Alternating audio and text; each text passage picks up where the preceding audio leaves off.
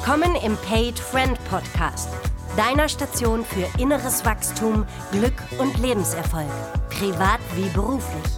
Und hier ist dein Host, Farid El Nomani.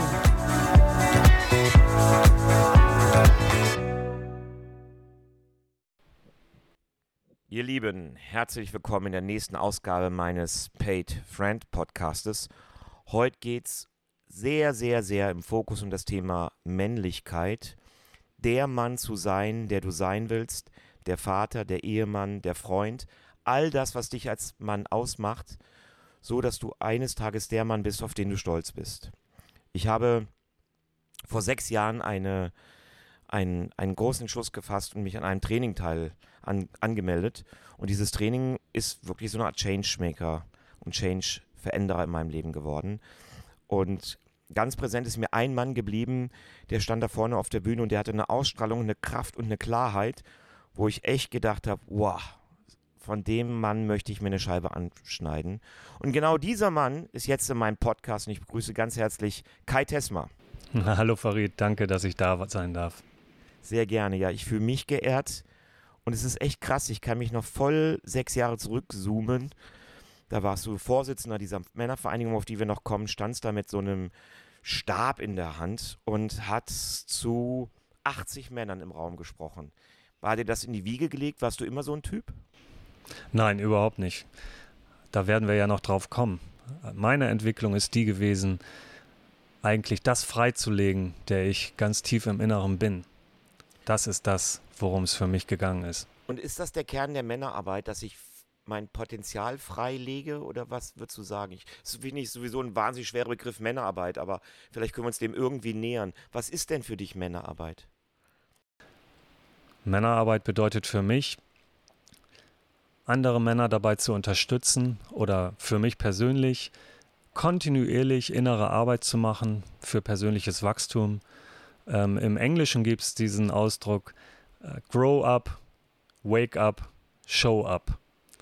Ja, im Deutschen würde man das so übersetzen mit Werd erwachsen, hm. ähm, wache auf und sei präsent in der Welt. Engagiere dich. Hm. Und wann, wie, ich frage mal uncharmant, wie alt bist du jetzt? Ich bin jetzt 51. 51. Ich bin 55, da haben wir den Teil hinter uns. Wann hat für dich deine Reise begonnen oder dieses Aufwachen begonnen? Bei mir hat das begonnen mit einer tiefen Lebenskrise, hm. wo mir meine Grundlage genommen habe, über die ich äh, wurde, wurde, über die ich mich definiert habe, hm. nämlich meine Familie. Ähm, von einem Jahr aufs andere hatte ich eine Trennung, dann auch eine Scheidung. Hm. Und ich habe mich sehr, sehr, sehr darüber definiert, für meine Familie da zu sein. Ja. Und als mir da die, der Boden unter den Füßen weggerissen wurde, gefühlt, ähm, oder ich mir selbst dazu beigetragen habe, dass er mir weggerissen wurde, habe ich mir die Frage gestellt, was bleibt denn jetzt? Hm.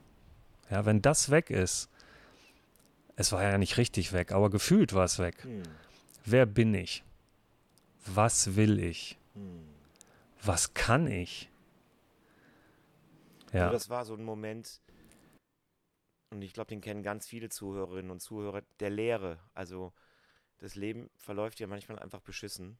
Und wenn du an bestimmten Punkten ankommst, ist es hart und schmerzhaft. Und dann war da so eine Leere. Und das war bei dir verbunden mit der Scheidung von deiner Frau und damit auch ein Stück weit Verlust deiner Kinder, wenn ich es richtig verstehe.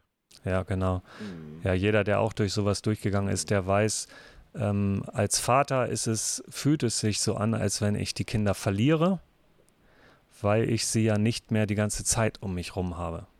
Also bei mir war es so, dieses typische Modell, dass ich alle zwei Wochenenden die Kinder hatte. Die waren damals ähm, fünf und sieben. Und das tat mir sehr, sehr weh. Ja, ich wollte, ich wollte viel, viel mehr für die da sein. Ich wollte morgens da sein, wenn die aufwachen und abends, wenn sie ins Bett gehen. Und das mhm. war weg. Das kann ich super. Also ich bin ja selber Scheidungskind ohne Vater groß geworden. Und das war und vielleicht sogar ist mit die größte Angst, die ich im Leben habe, neben Krankheit und Tod. Äh, und deswegen, wenn ein Mann das berührt oder erzählt, berührt mich das immer sehr, weil ich mir das, das ist für mich so schrecklich, dass ich mir das fast gar nicht vorstellen möchte um gar nicht in dieses Gefühl reinzukommen. Ich stelle mir das echt hart vor. Und fünf und sieben, die waren ja auch einfach noch sehr jung. Und dann, wenn du magst, wann war das ungefähr? Also wie lange gehen wir jetzt in der Zeitreise zurück? Ähm, wir gehen zurück ins Jahr 2007. Das ist jetzt oh, also ähm, 15 Jahre her. 15 Jahre her, das heißt, du warst 36. So in der, in der Blüte der 30er, deiner 30er Lebensjahre. Ja, genau. Krass. Okay. Und dann, also dann hattest du diese Krise so. Und wie kam jetzt dein Sprung? Also in der Krise machen ja die wenigsten vernünftige Dinge, sondern bauen die erstmal Scheiße. Wie kam es denn dann, dass du dich entschieden hast, ich muss da irgendwas an mir tun? Hättest du auch sagen können, meine Ex-Frau ist irgendwie mitverantwortlich, die Gesellschaft, also das, was irgendwie 90 Prozent der Bevölkerung tun. Wieso hast du das anders gemacht? Wie kam das bei dir? Ich habe in dem Moment ähm, entschieden, ich, will, möcht, ich möchte nie wieder, dass mir das passiert. Hm. Ich möchte in neuen Beziehungen, in neuen Partnerschaften nicht irgendetwas unversucht lassen, was ich tun kann, um meinen Beitrag zu leisten für eine gesunde Beziehung. Ich habe damals, ehrlich gesagt, ähm, einfach nur vor mich hingelebt. Ich war nicht präsent. Ich war zwar da, aber ich war nicht anwesend. Mhm. Ich war in Gedanken immer woanders. Und das, was ich, was mir genommen wurde, habe ich eigentlich, wenn ich ganz ehrlich bin, nur als Automatismus erlebt. So, als mechanisches Funktionieren und für andere da sein. Und ich habe damals gesagt, ich will ganz genau rausfinden, was war mein Anteil wow. daran, dass das gescheitert ist. Und dass ich bin sofort darauf gestoßen, auch in Gesprächen mit meiner Ex-Frau, dass ich gelernt habe, ich, ich war nicht sehr in meiner Männlichkeit. Ja ich war eigentlich wie ein kleiner Junge in der Beziehung. Und so bin ich aufs Thema gestoßen. Also es beeindruckt mich jetzt ziemlich, auch wenn wir uns ein bisschen kennen. Die Geschichte kenne ich ehrlich gesagt so nicht. Insofern liebe ich das schon wieder an diesem Podcast, dass ich über einen Menschen, den ich schätze, was Neues erfahren darf. Das heißt, du hast es geschafft, in diesem Krisenmodus aber noch irgendwie sicherlich nicht alles an einem Tag, sondern es ist ja meistens ein Prozess von ein paar Wochen, Monaten, aber in der Reflexion zu kommen, was ich immer total empfehle, und deinen Anteil zu gucken an der missglückten Entwicklung in deiner Ehe. Ist das so? Genau. Oder warst du erstmal in Wut und Ablehnung oder kannst du vielleicht den, den Zuhörer ein bisschen mitnehmen? Wie war das für dich, dieser Prozess? Erstmal war da eine riesengroße Trauer und es, es, war für mich auch eigentlich das erste Mal im Leben, dass ich richtig Trauer spüren konnte. Und ich habe mir damals sehr, sehr viel Zeit genommen, auch einfach die Trauer zu akzeptieren und rauszulassen. Und das alleine war schon eine Veränderung, eine große Veränderung. Und auf dieses Thema Männlichkeit äh, bin ich deswegen gestoßen, weil ich Bücher gelesen habe, David Data, The Way of the Superior Man und andere, wo ich verstanden habe, dass Liebe in einer Beziehung und auch dauerhafte Liebe in einer Beziehung, ähm, man nennt das ja auch die Spannung zwischen zwei Männern, exist, äh, entsteht unter anderem dann. Zwischen zwei Menschen nehme ich an. Zwischen zwei Menschen, ja. genau, aber in diesem Fall halt zwischen einem Mann und einer Frau, mhm. entsteht unter anderem dann, wenn es eine Polarität gibt. Ja, das ist wie in der, ähm, wie in der Elektrizität, dass das äh, Minuspol und Pluspol, ähm, je, je, stärker aufgeladen die sind, desto größer ist die Spannung. Und die Spannung ist das Knistern, das mhm. ist die mhm. Verliebtheit, das ist dieses, ich bin total angezogen von dieser Frau oder von dem anderen. Und ich war wenn ich sage Polarität, dann meine ich das urtypische Maskuline und das urtypische Feminine. Ja, und je, je mehr jeder Partner in dieser, in dieser Kraft ist und die, und die auslebt und spüren kann, desto mehr Verliebtheit ist da. Ja, und das war verloren gegangen. Und das war der Anteil, den du auch verantwortest, wenn ich es richtig verstehe. Das heißt, dein Teil der klaren Männlichkeit war nicht präsent. Kommt das dahin? Absolut. Mhm. Meine Frau war damals schon auf einem tollen Weg, innere Arbeit zu machen. Mhm. Und ich habe immer gesagt, mir geht's doch gut, ich brauche sowas nicht. Mhm. Ja. Der Klassiker, den hören wir ja viel. Dass einer von beiden Paaren sagt, nee, du, ich bin fein, arbeite du mal an dir. Ich glaube ja, finde das ganz schön. Ich habe das mal bei dem von mir so geschätzten Jochen Windhausen gelernt, dass es vollkommen okay ist, eigene Entwicklungen zu machen. Man muss nur irgendwie in Sichtweite bleiben. Und wenn sich die Sichtweite verändert, also wenn einer ganz viel macht und der andere gar nichts, wird die Distanz irgendwann so groß, dass man sich aus den Augen verliert. Und das sagen ja so viele Paare. Wir haben uns einfach auseinandergelebt, wir haben uns aus den Augen verloren. Und dann hast du also deinen Teil gemacht, du hast Literatur gelesen, du hast dich mit Leuten ausgetauscht. Und wie kam dann der Entscheid, ich gehe zu irgendeinem Kurs, Seminar, Training? Wie kam das denn? Das war noch ein relativ langer Weg. Ich möchte gerade noch mal eine Sache betonen und das ist, diese größte Lebenskrise damals war im Nachhinein das Beste, was in meinem Leben passieren konnte. Das war mein Aufwachmoment. Ich habe vorhin gesagt, wake up, grow up, show up. Und das war mein Aufwachmoment. Und ich kann mich im Nachhinein, trotz des großen Schmerzes, bei meiner, bei meiner damaligen Frau einfach nur bedanken. Mhm. Die war einfach viel weiter als ich. Die hat gesehen, was da passiert ist. Und sie hat durch ihr Verhalten, was sehr weh tat, letztlich dazu beigetragen, dass ich heute da bin, wo ich bin. Und da behaupte ich ja, ich wusste gar nicht, dass wir zu dem Punkt kommen hier in dem Podcast, das behaupte ich ja, das ist ja bei jedem Menschen so. Ich behaupte, wenn du, liebe Zuhörerinnen und Zuhörer, jetzt mal fünf, Minuten, fünf Momente in deinem Leben innehältst, die dir richtig Schmerz bereitet haben, mindestens drei bis vier davon haben dich was lernen lassen. Also ich glaube, das Leben funktioniert so, dass, es, dass wir Schmerzerfahrungen machen und dann gucken, welchen, mit, wenn man zurückschaut auf das Leben, welches Lernen kann ich daraus ziehen? Ich glaube, das ist von Kierkegaard. Das Leben kann ich nur vorwärts leben, verstehen kann ich es aber nur rückwärts betrachtet. Also, dass ich zurückschaue auf mein Leben und sage, ah, da war eine große Lerneinheit, die mir das Leben vorbereitet hat. Und ja, verdammt nochmal, ganz häufig geht die durch den Schmerz. Ja, Farid, das ist diese Heldenreise. Das ist die Heldenreise. Das ist das Konzept der Heldenreise, wo, mhm. auf dem ja unsere, unser Verein und unsere ganze Männerarbeit basiert. Mhm um wirklich zum Held zu werden in meinem Leben, muss ich erst absteigen und eine Krise durchleben. Ich muss alles ablegen, alles, alles, was mir wichtig ist, hinter mir lassen. Und dann kommt die große Prüfung und dadurch werde ich zum Held hm. oder kann zum Held werden. Und das war damals meine Prüfung. Hm. Ja. Du hattest mich vorher gefragt, wie ich dann daraufhin zur Männlichkeit gekommen bin oder zur Männerarbeit. Ähm, ich habe angefangen, Seminare zu besuchen. Ähm, Im ersten Moment ging es hauptsächlich um ähm, NLP, also Neuro neurolinguistische Programmierung, wo ich das erste Mal gelernt habe äh, zu verstehen, wie eigentlich Muster und Glaubenssätze mein Leben bestimmen, wenn ich die nicht bewusst habe, wenn das ein Automatismus ist, wie wie, zu verstehen, dass äh, Gefühle etwas sind, was gemacht wird durch oder eigentlich getriggert wird durch etwas, was ich erlebt habe vorher. Ja, also Gefühle sind nicht an sich da, sondern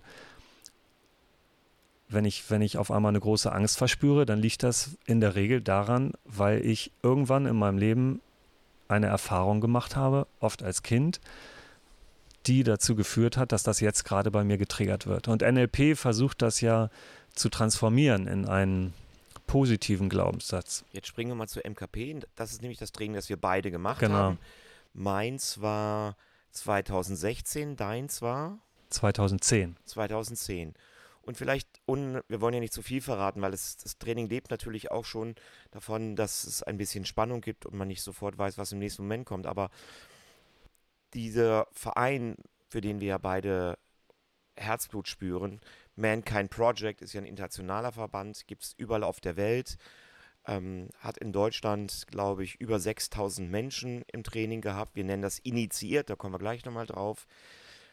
Kannst du vielleicht was über dieses Training sagen? Also dieses Initiationstraining zum New Warrior Training, NWTA, so nennen wir das. Was passiert da ganz grob auf der Metaebene? aus deiner Sicht und warum lohnt es sich zu machen? Erstmal vorweggeschickt, es gibt einen ganz einfachen Grund dafür, warum Männer, warum so viele Männer nicht wach und präsent und authentisch sind. Hm. Sie versuchen es alleine. Super. Hm. Das ist so dieses typische Männerding. Ich schaffe das alleine.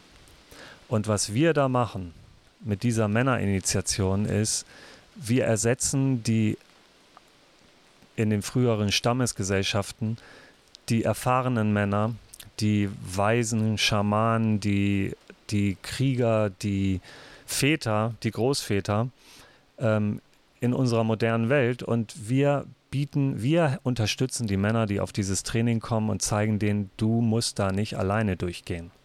Und das ist für mich die größte Magie dieses Trainings. Jeder, jeder da draußen, auch die Frauen, die hier zuhören, kann sich die Frage stellen, wer hat mir beigebracht, erwachsen zu sein? Also als Mann, wer hat mir beigebracht, Mann zu sein? Die erste Antwort ist der Vater. Aber da frage ich zurück, ja, hast du mit deinem Vater über Sexualität gesprochen, über Partnerschaft? War als Teenager wirklich der Vater jemand, dem du auch nur ein Wort geglaubt hast? Äh, bei mir war es das nicht. Bei mir war es eher mein Turntrainer und später mein Basketballtrainer oder Lehrer. Aber keine von diesen Persönlichkeiten hat das geboten, was wir auf diesem New Warrior Training aufsetzen, nämlich zu modellieren und Männer zu unterstützen, ein ganzer Mann zu werden im Sinne von alle vier Grundarchetypen der Männlichkeit in sich zu spüren und zum Leben zu erwecken. Da können wir nochmal gucken, welche sind das. Wir reden ja vom Krieger als Energie, wir reden vom Magier, wir reden vom König und wir reden vom Liebhaber. Das sind die vier klassischen Archetypen, die wir uns angucken und schauen, wo stehe ich da gerade in meinem Leben.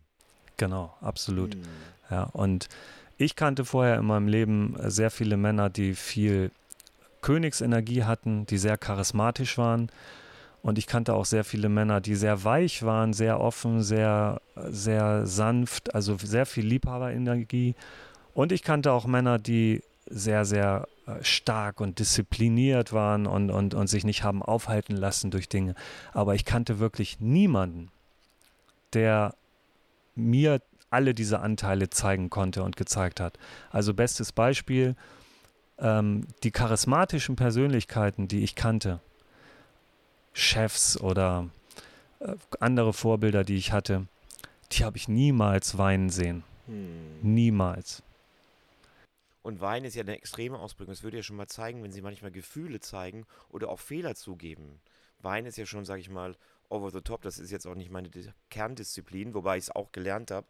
Aber überhaupt mal zu zeigen, was fühle ich oder Dinge sind mir nicht gelungen oder ich habe einen Fehler gemacht. All das, was ein Mann ja genauso macht. Also die, die zartere, sage ich, will die gar nicht immer die weichere nennen, weil weich ist so eine harte Wertung.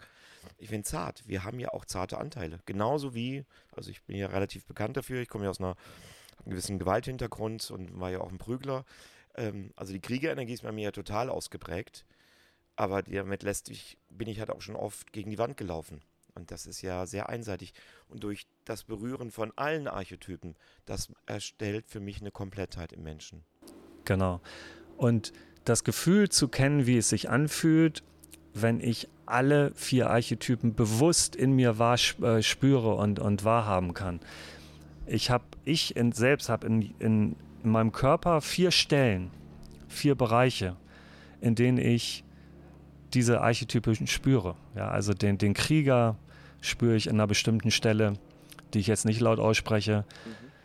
Den Liebhaber spüre ich in der Herzgegend, den König im Kopf und den Magier im kompletten Oberkörperbereich. Und das präsent zu haben, zu spüren, okay, das, ich brauche das jetzt. Ich, brauch, ich kann jetzt gerade mal ein bisschen Liebhaberenergie brauchen. Dann weiß ich, wo die sitzt in meinem Körper. Und ich habe mir über lange, lange, ähm, langjährige Arbeit, habe ich mir ähm, Triggerpunkte gesetzt, ähm, so dass ich die einigermaßen auch schaffe, wenn ich sie brauche, zu spüren. Die Kunst ist es natürlich, das irgendwann automatisch von ganz alleine mhm. zu können. Der Kern ist ja, unsere Arbeit, dass wir einfach in die Verantwortung gehen. Und das klingt so einfach, aber das ist ja ein Riesenthema. Wir gehen in die Selbstverantwortung für unser Leben. Wir suchen das nicht mehr im Außen. Also ich mache jetzt nochmal einen ganz großen Sprung zurück. wie du vielleicht damals bei deiner Umgebung Erwartungen deine Frau und deine Kinder hattest und die irgendwie einen Job hatten, dich glücklich und fröhlich zu machen. Der große Punkt ist bei mir, seit ich die Arbeit mache, dass ich mich in der kompletten Selbstverantwortung fühle. Dass wenn ich eine Wut habe, ich dafür verantwortlich bin, mit der Wut umzugehen. Wenn ich einen Wunsch habe, dass es mein Job ist, dass dieser Wunsch erfüllt wird. Dass ich nicht von meiner Ehefrau Karina oder von meinem Freund Tom oder von irgendjemandem erwarte, dass er mir das von der Stirn abliest, sondern sage, ich würde mir wünschen, das. Und all das hat für mich in eine riesen Selbstverantwortung gemündet, die ich vorher so noch nie kannte. Und dadurch, dass es eine Selbstverantwortung ist, bin ich auch selbst dafür schuld, wenn es nicht klappt, aber auch stolz, wenn es klappt. Und das ist ein ganz neues, ich weiß gar nicht, ob der Zuhörer das so hören kann, das ist ein Paradigmenwechsel. Nicht mehr die Welt ist verantwortlich für dich, sondern du für dich selber. Das fand ich, boah, Magie. Das fand ich ein Hammer. Der Satz hat mein Leben verändert. Und Farid, das ist für mich die Definition von Erwachsenwerden. Ja. Hm. Was ja. ist eigentlich der Unterschied zwischen einem Teenager-Jungen und einem erwachsenen Mann? Und da gehört zu einem ganz, ganz großen Teil gehört dazu, zu verstehen, dass ich selbst jetzt die Verantwortung trage für mich. Ich trage die Verantwortung für mein Handeln und welche Konsequenzen das auf andere hat. Und ich verstehe, dass ich gleichzeitig Teil eines großen Ganzen bin, einer Mhm. Gesellschaft, Hm. in der ich auch meinen Beitrag zu leisten habe. Stell dir mal so einen typischen Teenager vor. Jeder, der, der Kinder hatte, äh, die in dem Alter sind, kennt das. Nimm das Thema Aufräumen, Zimmer aufräumen. Ähm, nimm das Thema, wie die mit ihrer Mutter teilweise umgehen. Die wirkt also jung, mit Trotz und mit wirklich ähm, einer, einer ganz aggressiven Energie mit ihrer Mutter umgehen. Und irgendwann kommt der Punkt, die Frage ist, wann das ist, wo, die, wo sie auf einmal sehen, Mist, dieses Verhalten kann ich nicht den Rest meines Lebens so weitermachen. Ja, und wie geht ein erwachsener Mann mit seiner Mutter um? Hm. Ja, wie, wie lässt ein erwachsener Mann seine dreckige Wäsche einfach irgendwo liegen? Da ist so diese Schwelle, die überschritten werden muss. Und ja, die, die große Frage ist, wie schaffen wir es in unserer heutigen Gesellschaft, dass unsere Teenager diese Schwelle äh, überschreiten, wo übrigens ganz oft gar kein Mann mehr im Haus ist. Ja, geschweige denn ein Mann, der, der eine gesunde Männlichkeit modellieren kann. Und das bieten wir ja in, oder diesen Begegnungs- oder Erfahrungsraum, den bieten wir ja in diesem NWTA an. Ich will nur mal ganz kurz rübergehen jetzt zu unseren Frauen. Jetzt sind wir beide ja auch mit Frauen zusammen, die auch ihre Arbeit gemacht haben. Und ich halte das für so wichtig.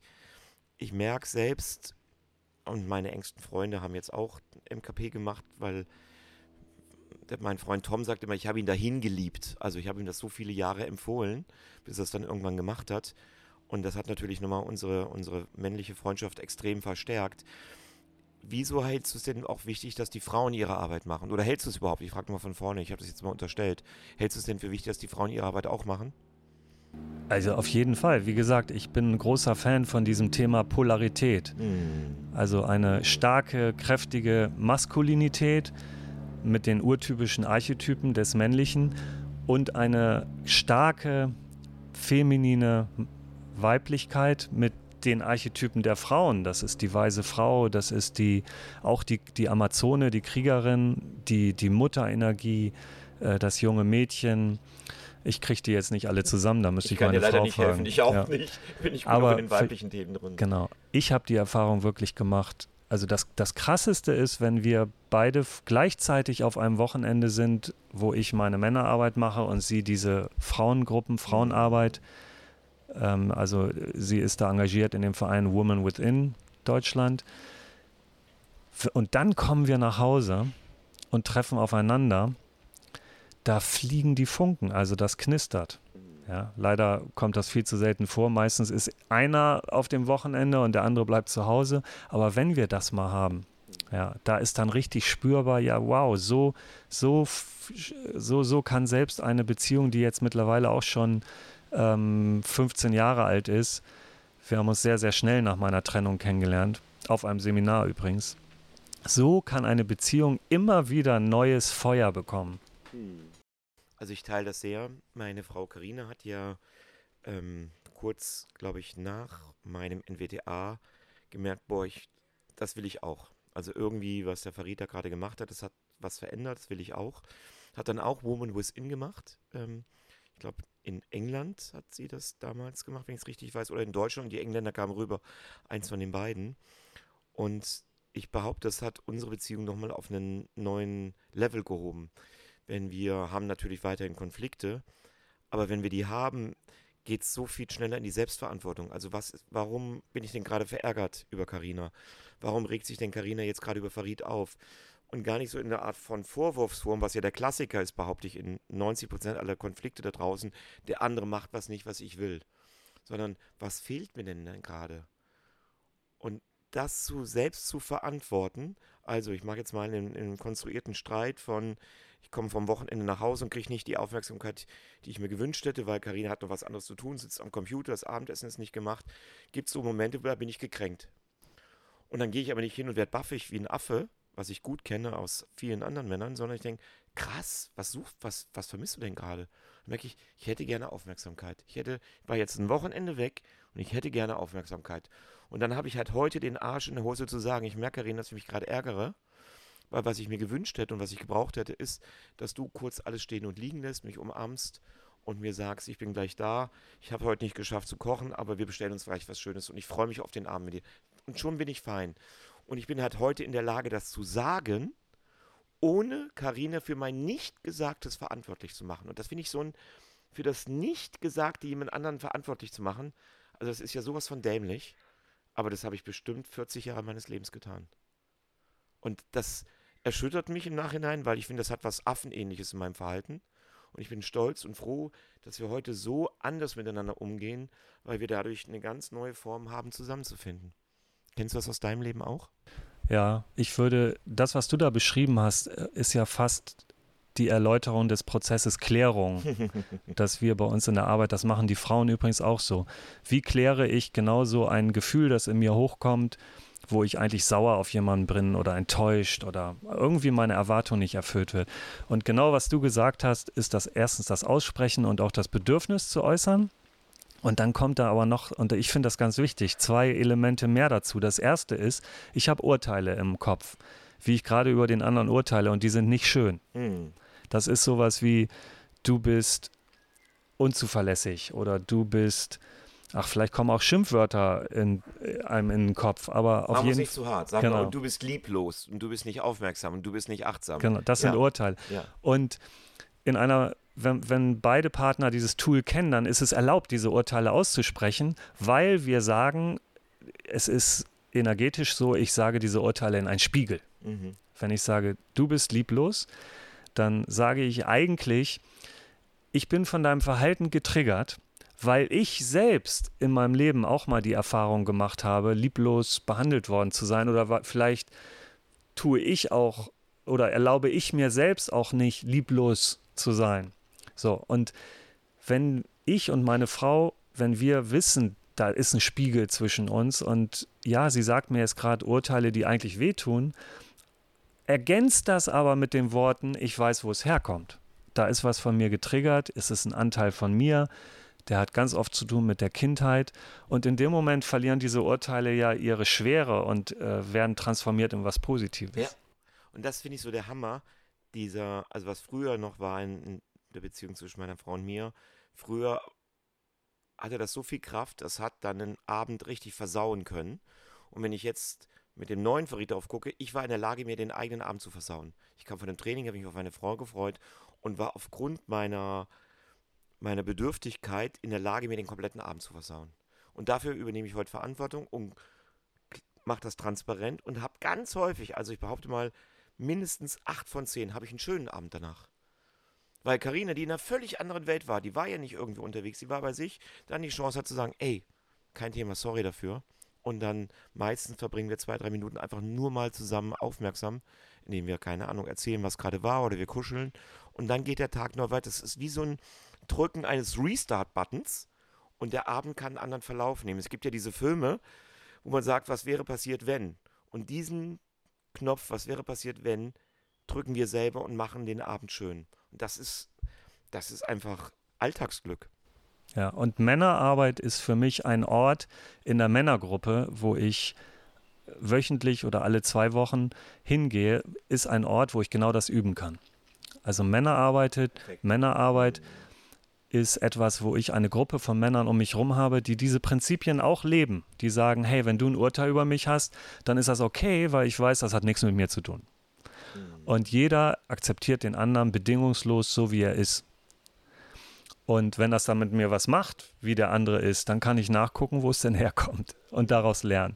Und ich vergleiche das immer so gerne, äh, weißt du, es ist ja nicht, es kommt ja nicht von alleine, dass ich ähm, in so einer Situation meiner Frau gegenüber die Energie und die Motivation habe, ähm, so ein Tool anzuwenden. Ja? Der, der Mechanismus ist, so wie du gesagt hast, an, zurückzublaffen oder mich zurückzuziehen. Ja? Also angreifen oder zurückziehen oder erstarren, runterschlucken. Das sind oft die Reaktionen, wenn etwas getriggert ist. So, und um das zu schaffen, nachhaltig und immer wieder in allen Lebensbereichen, auch im Job, dazu in der Lage zu sein, muss ich es üben. Und die Männerarbeit ist so etwas wie, wie ins Fitnessstudio gehen. Ja? Ich möchte gerne Muskeln haben oder schlank sein oder fit sein. Und es reicht halt nicht, wenn ich ein Seminar besuche und dann bin ich auf einmal schlank und fit und gesund und habe Muskeln. Nein, aber wenn ich das jede Woche mache, ich kann es, es ist ja eine Garantie sogar. Wenn du jede Woche ins Fitnessstudio gehst, hast du die Garantie, dass dein Körper sich zum Positiven verändern wird. Ja, und ich, ich wünsche mir eine Welt, in der es so selbstverständlich ist, für Männer einmal in der Woche oder alle zwei Wochen in eine solche Männergruppe zu gehen, wie es ist, ins Fitnessstudio zu gehen. Hundertprozentig bei dir. Jetzt klingt das, ich ahne jetzt schon, dass ein Haufen Männer da draußen ist, die das gerade hören und sagen, ach du Scheiße, das klingt nach viel, aber das mache ich nicht. Ich habe jetzt schon genug zu tun mit Firma, mit Familie und so. Wieso sollte sich das denn trotzdem lohnen? Warum glauben wir zwei, dass es total sinnvoll wäre, dass jedermann das macht und das nicht zu viel Arbeit ist? Wenn du als Mann erleben möchtest, wie es sich anfühlt, komplett so sein zu können, wie du wirklich bist, wenn du die Kraft bekommen möchtest und Inspiration, deine eigenen Träume umzusetzen, wenn du die, das Gefühl haben möchtest, nicht alleine zu sein. Mhm. Ich sprach es vorhin an, wir Männer, wir denken, wir können es alleine. Mhm. Ich denke, ich kann es alleine. Mhm. Dann komm in die Männergruppe. Mhm. Ich möchte das noch ergänzen. Für mich war das immer ein Riesenziel, der Mann zu sein, der ich werden könnte. Also den Teil, den ich mir damals von dir bewundert habe, wie du auf der Bühne da standest in dieser Kraft. Und ich habe noch andere Männervorbilder, wo ich echt sage, wow, wenn ich an Jochen Windhausen denke mit seinen großen Herzen. Ähm, aber es gibt bei mir auch so Schwarzenegger-Anteile, so ein starker Typ zu sein, der auch was ab kann. Ich habe in den letzten sechs Jahren viele Anteile mir dazugeholt, die ich immer haben wollte. Ich war so vorsichtig in der Formulierung, weil ich habe noch ein Stück zu gehen. Also ich habe noch einige Hausaufgaben. Aber das ist wunderschön. Es ist wie, wie ein Bauprojekt. Ich baue mich selber um. Und bin immer wieder echt richtig stolz auf mich, was ich alles erreiche.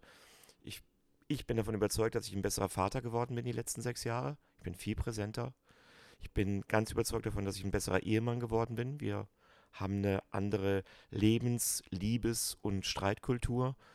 Und ich bin anderen Männern gegenüber, und das finde ich ein Riesenpunkt, ein so viel besserer männlicher Wegbegleiter, ein Freund, ein Kumpel, weil ich in meiner eigenen Kraft stehe. Das heißt, die Verbindungen, die ich habe, sind einfach richtig schön. Also ich habe in relativ kurzer Zeit ganz viel Belohnung bekommen für meine innere Arbeit. Ja, absolut. Und es geht nicht darum, dass ich mich verändere in dieser Männerarbeit oder in der Männergruppe, sondern es geht darum, dass ich der ich der der ich wirklich bin, auch voll bin. Mhm. Ja, es gibt dieses schöne Bild, das Michelangelo den David äh, erschaffen hat, indem er einfach aus dem Felsblock alles weggeschlagen hat, was nicht David war. Und so ähnlich ist das hier auch. Cool, cooles Bild. Ja. ja. Und ich möchte noch äh, kurz teilen, dass ich also wenn jetzt Arbeitskollegen von mir ich bin als, als Freiberufler unterwegs, viel in Projekten. Wenn die mich jetzt hören, schöne Grüße im Übrigen, dann werden die sagen, was, was erzählt denn der Kai da? Der ist doch immer so, so genervt und so, so, so direkt und das ist mein Image, das ich da im Moment habe. Und der sagt uns, der schmiert uns immer die Butter aufs Brot. So, wo, wo ist denn da der Liebhaber und der, der tolle Mann, der er angeblich sein soll. Und da kann ich sagen, ja, aber das ist genau, gerade jetzt ist das mein Weg zu lernen, mm. authentisch all das auszudrücken, was da ist und mit den Konsequenzen zu leben. Und ich gebe zu, dass früher war ich ein Nice Guy, der überhaupt nichts gesagt hat, was anderen wehtun könnte, sondern ich habe immer nur den anderen nach der, eigentlich nach der Nase gesprochen. Und jetzt schlägt das Pendel halt mal in die andere Richtung aus und ich probiere so ein bisschen aus, wie das ist, mal auf den Tisch zu hauen. Auch auf die Gefahr hin, dass mich Leute doof finden. Und ja, das muss ich noch in der, Mitte, in der, in der Mitte einpendeln. Wie soll es sich denn einpendeln, wenn ich nicht übe und experimentiere? Das finde ich immer wieder. Experimente haben immer einen Scheiteranteil. Ja, und zu dem Mann zu werden, der ich sein will, muss ich manchmal überziehen, Finde ich ganz spannend. Ich bin gerade in einem ähnlichen Weg unterwegs. Ich mache mich gerade frei von diesem Pseudo-Nice-Guy und erlaube mir wieder mehr Kante zu zeigen. Und das klappt wunderbar, dass die Umwelt sofort negativ darauf reagiert und Dinge äh, an mir kritisiert, dass ich mich da falsch verhalte, da falsch verhalte, da zu laut bin. Und ich merke ja, das auszuhalten, dass mich nicht alle toll finden. Das ist gerade ein Teil meines Entwicklungsweges. Da scheinbar haben wir eine gewisse Parallele. Schön. Ja, ich habe ich hab schon irgendwann mit 25 einen meiner besten Freunde, ähm, den habe ich noch im Ohr, ähm, Michael, der, der hat mir damals gesagt, Kai, du musst lernen, ein Arschloch zu sein. Und das hat aber Jahre gedauert. Und als ich das erste Mal, weil ich mich getraut habe, etwas zu tun oder zu sagen, was, ja, was aus mir herauskam, auf die Gefahr hin, andere zu verletzen. Als ich das erste Mal von jemandem gesagt bekommen habe, Arschloch, habe ich gesagt, ja, ich bin ein Arschloch. Und damit du, liebe Zuhörerin, das so richtig verstehst, es geht nicht darum, dann die ganze Zeit in diesem Arschloch zu bleiben und zu sagen, ich traue mir, ich erlaube mir, in diese Rolle, in diesen Teilbereich von mir mal kurz reinzugehen und das auch mal zu sein. Also damit bin ich das ja nicht von Montags bis Sonntag, sondern ich erlaube mir in einem Moment vollkommen in die Klarheit zu gehen in meine Wahrheit zu gehen. Und ja, koste es, was es wolle. Also auch wenn die Welt mich für den Moment nicht liebt. Und das finde ich so einen wichtigen Unterschied. Ich komme in Teile von mir rein, muss in denen aber nicht bleiben. Ich kann in der nächsten Veränderung wieder ein ganz freundlicher, netter Mensch sein. Und das ist genauso echt wie vorher der Teil, den wir jetzt gerade Arschloch genannt haben, wo ich vielleicht negative Gefühle bei einem ähm, erwecke ich komme in eine ganz andere Pluralität meiner Persönlichkeit, weil das sind alles Facetten von mir. Und das macht gute Männerarbeit. Jetzt kommen wir schon fast zum Ende. Ich darf ich da noch Karte ergänzen? Ich war ja kein Arschloch. Ja. Aber der andere Hattest, urteilt, dass ich ein Arschloch bin. Gut. Ich war einfach nur ich selbst. Sehr gut. Ja. Dank, ja. Genau. Also, weißt du, für mich ist so die, eigentlich der, der beste Satz, oder die beste Situation, die ich mir vorstellen kann, um zu erklären, welche Entwicklung ich durchgemacht habe, ist, früher habe ich all das gemacht, was ich dachte, was andere von mir erwarten. So, und ich stelle jetzt dir mal die Frage, stell dir vor, dein bester Freund oder deine beste Freundin kommt zu dir und fragt dich, sag mal, was genau soll ich eigentlich sagen, damit du mich mehr magst? Was genau soll ich anziehen? Damit du mich toller findest? Wie soll ich mich verhalten, damit du mich mehr magst? Was wäre deine Antwort? Also ich wüsste ehrlich gesagt keine. Das wäre auch, ich würde das irgendwie ablehnen, weil das würde ich nicht wollen. Ich möchte, dass sie ja so ist, wie sie ist. Ist das nicht bescheuert? Ja. Also beim, ich würde sagen, hast du sie noch alle? Mm. Du musst gar nichts tun ey, du bist ein guter, du musst gar, mir ist scheißegal, was du anziehst, was du sagst und was du tust. Hm. Du bist, wie du bist und dafür liebe ich dich. Und das zu spüren, das war für mich, oder das präsent zu haben, war für mich ein harter Lernprozess. Hm. Und darum geht es für mich. Ich finde es zum Schluss immer schön, zu, eine Ehrung vorzunehmen. Gibt es einen, einen Menschen, den du mit diesem Podcast vielleicht im Kontext der Männerarbeit grüßen möchtest oder dich bedanken möchtest? Gibt es einen Wegbegleiter, Wegbegleiterin, die es schön wäre, den Namen zu erwähnen? Also äh, spontan möchte ich wirklich sagen, dass ich ähm, allen Menschen äh, danke, die mir gedient haben als Arschengel in dieser Welt, ähm, die mich vor Wachstumsaufgaben gestellt haben. Das ist unter anderem meine, meine erste Frau Silke, die Mutter meiner Kinder. Das ist aber auch meine jetzige Frau Martina. Und es sind die Männer, die übrigens genauso wie bei dir 2010 bei mir vorne auf der Bühne standen und diese Ausstrahlung hatten, wo ich gesagt habe, so möchte ich auch sein. Mhm. Ja, da möchte ich wirklich ähm, einen Mann auch nennen, den hattest du hier in deinem Podcast, den Thomas Filler, ähm, aber auch den Steven Beig und den Stefan Wolf. Das sind Männer, an denen ich mich orientiert habe und die einfach unheimlich viel für mich bedeuten. Mhm. Schön. Kai, vielen Dank. Ich merke, wir sind eigentlich nur am Anfang des Podcasts, aber die 40 Minuten sind rum. Ähm, hat mich bewegt, bin jetzt noch nachdenklich und vor allen Dingen voller Dank. Vielen Dank fürs Gespräch.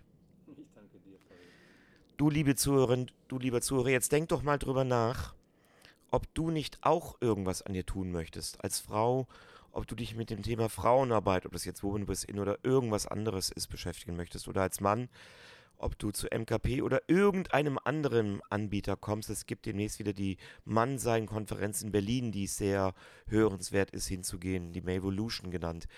Ähm, wenn du den Eindruck hast, deine Kinder sollten sich diesem Thema mal stellen. Es gibt Boys to Man, wo also jüngere Männer diesen Weg gehen können. Und wie heißt das für die Mädchen? Girls to Women. Ganz, also genauso im Pendant Girls to Women. Also es gibt so viel, was du tun kannst. Nur verdammt nochmal, fang doch endlich mal an und verschieb's nicht immer nur auf morgen und übermorgen.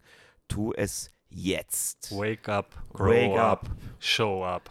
Und wenn du findest, irgendjemand sollte diesen Podcast unbedingt hören, weil er dran ist mit dem Thema, dann schick den doch einfach dazu. Ich danke dir und wünsche dir einen fantastischen Tag. Kai und ich sind jetzt hier noch bei unserem Freund Tom am See.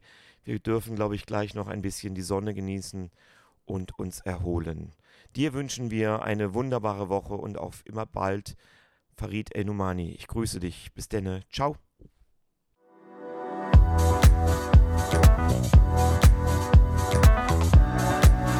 Merkst, das spricht dich an? Dann schau doch gerne auf Farids Website nach und connecte dich mit ihm auf seinen Social Media Kanälen.